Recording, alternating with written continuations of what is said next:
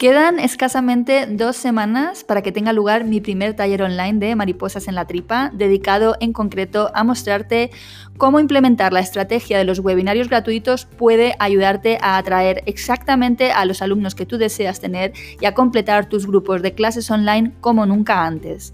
Este taller concreto se compone de dos sesiones, una de formación y otra de resolución de dudas. Así, el 2 de febrero te contaré todo lo que yo hago para idear, crear, difundir e impartir mis webinarios.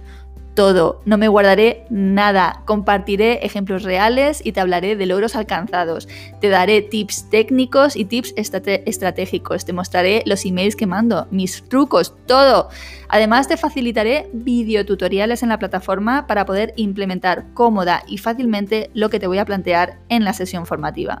En definitiva, pretendo proporcionarte un paso a paso para que tú misma o tú mismo pongas en marcha esta práctica estratégica que tantos expertos empleamos con éxito. Te enseñaré el qué, el por qué y el cómo. Aprenderás a crear tu propia página de inscripciones, a automatizar correos con MailChimp y a retransmitir en directo con herramientas gratuitas. Te mostraré qué contenido incluyo yo en los correos que envío a los inscritos, qué pasos no debes olvidar y qué hacer para asegurar el éxito de tu retransmisión en directo. Soy de la opinión de que formarse sin ponerlo en práctica no tiene mucho sentido, así que tras la formación te invitaré a dejar de acumular información y a pasar a la acción y a encontrarnos tres semanas más tarde para resolver tus dudas, esas que solo pueden surgirte cuando de verdad te pongas manos a la obra. Siempre te insisto en lo importante que es que te rodees de la energía necesaria para sentirte fuerte, para sentirte motivada o motivado, para atreverte a probar cosas nuevas que tienen el potencial de cambiarte la vida. Bien, pues en Mariposas en la Tripa compartirás taller no solo conmigo, sino con profes de distintos idiomas en distintas partes de España y del mundo, ya sean pueblos o ciudades, como por ejemplo Madrid, Málaga, Torrox, Milán, Quebec, Londres, Montevideo o Barcelona. Quedan solo unos días y menos de la mitad de las plazas, así que aún estás a tiempo. Si quieres apostar por empezar a hacer las cosas de forma inteligente para sobre todo ganar en calidad de vida, este es un excelente lugar por el que empezar. Tienes toda la información en mi web en educaciondigital.es.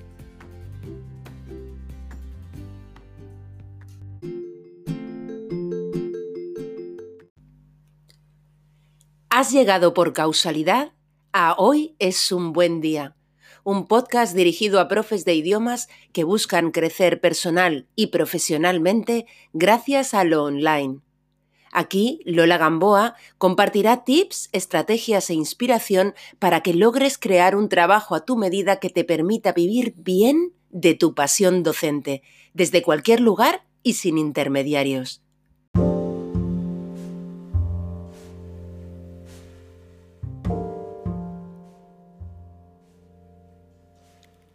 ¿Te gustaría saber cómo puedes empezar a generar ingresos online aunque aún no tengas creados tus propios cursos online de idiomas? ¿Tienes un blog que empieza a tener visitas y te gustaría saber cómo puedes monetizarlo? Bien, pues hoy es un buen día para hablarte de vender los cursos de otros, o sus productos, o sus servicios. Hola, soy Lola Gamboa y te doy la bienvenida a Hoy es un buen día, un podcast para profes de idiomas que buscan crecer personal y profesionalmente gracias al online y desde la simplicidad.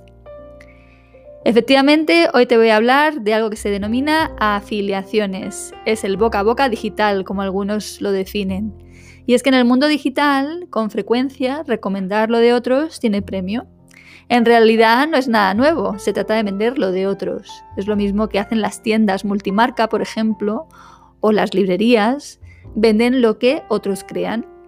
Cuando tienes seguidores que confían en ti, tú puedes presentarles no solo tus propios cursos, sino también los de los demás, y esto a cambio de una comisión. Esto es lo que se denomina una afiliación. Y te voy a poner varios ejemplos. Ya sabes que yo doy clases de inglés jurídico, ¿verdad? Esa es mi especialización.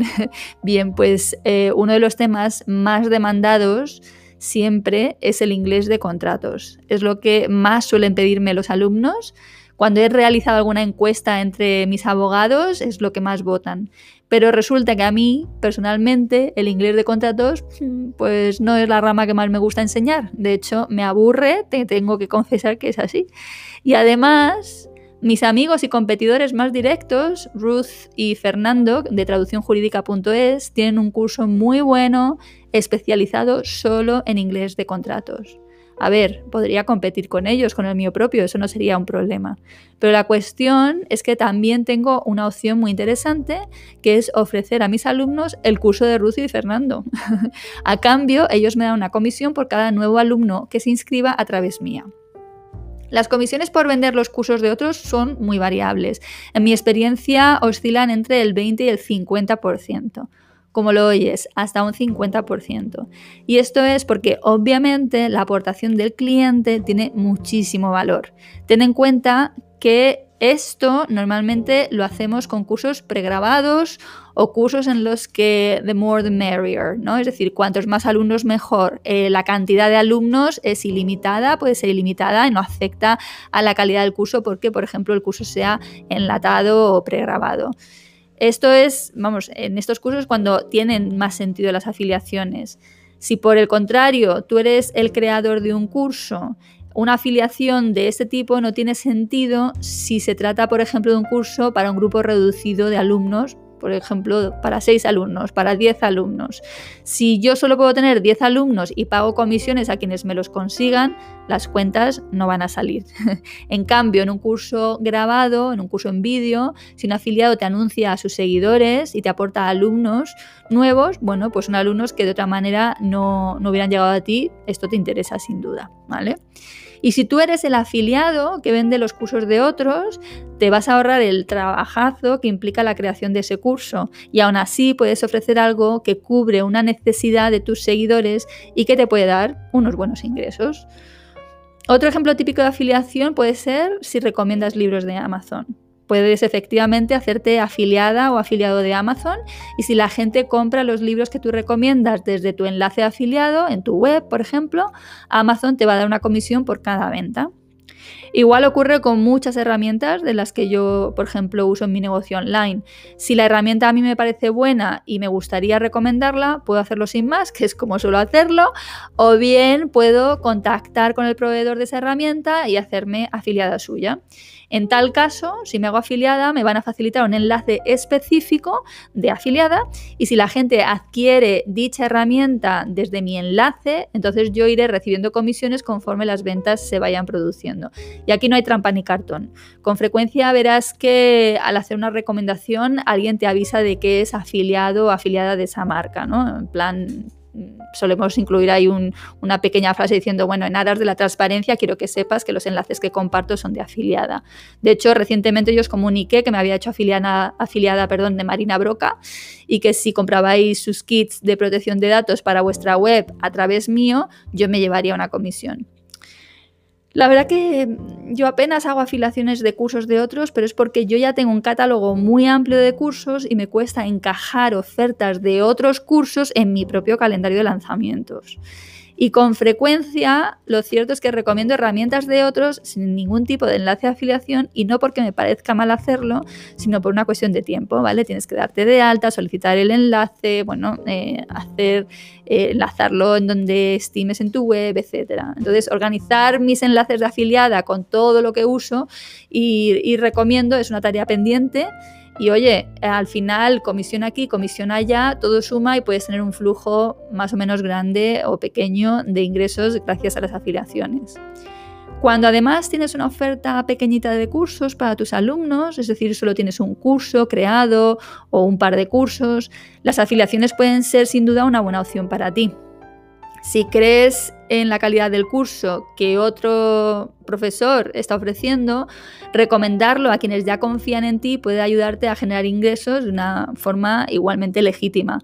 Em, puede ser incluso alguien ofreciendo un curso dentro de tu propio nicho. Como ves, es una manera muy diferente de relacionarte con tu competencia y es una manera en la que todos ganamos.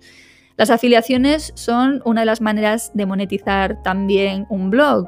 Por ejemplo, Una de las entradas de mi blog que más visitas recibe cada mes es un post bastante antiguo que escribí hace bastante tiempo que se titula algo así como B1 o B2, ¿cuál es mi nivel de inglés? Eh, yo escribí esta entrada cuando impartía cursos de preparación de los exámenes de Cambridge y claro, me interesaba atraer a este tipo de, de personas ¿no? al blog, me interesaba este tipo de tráfico.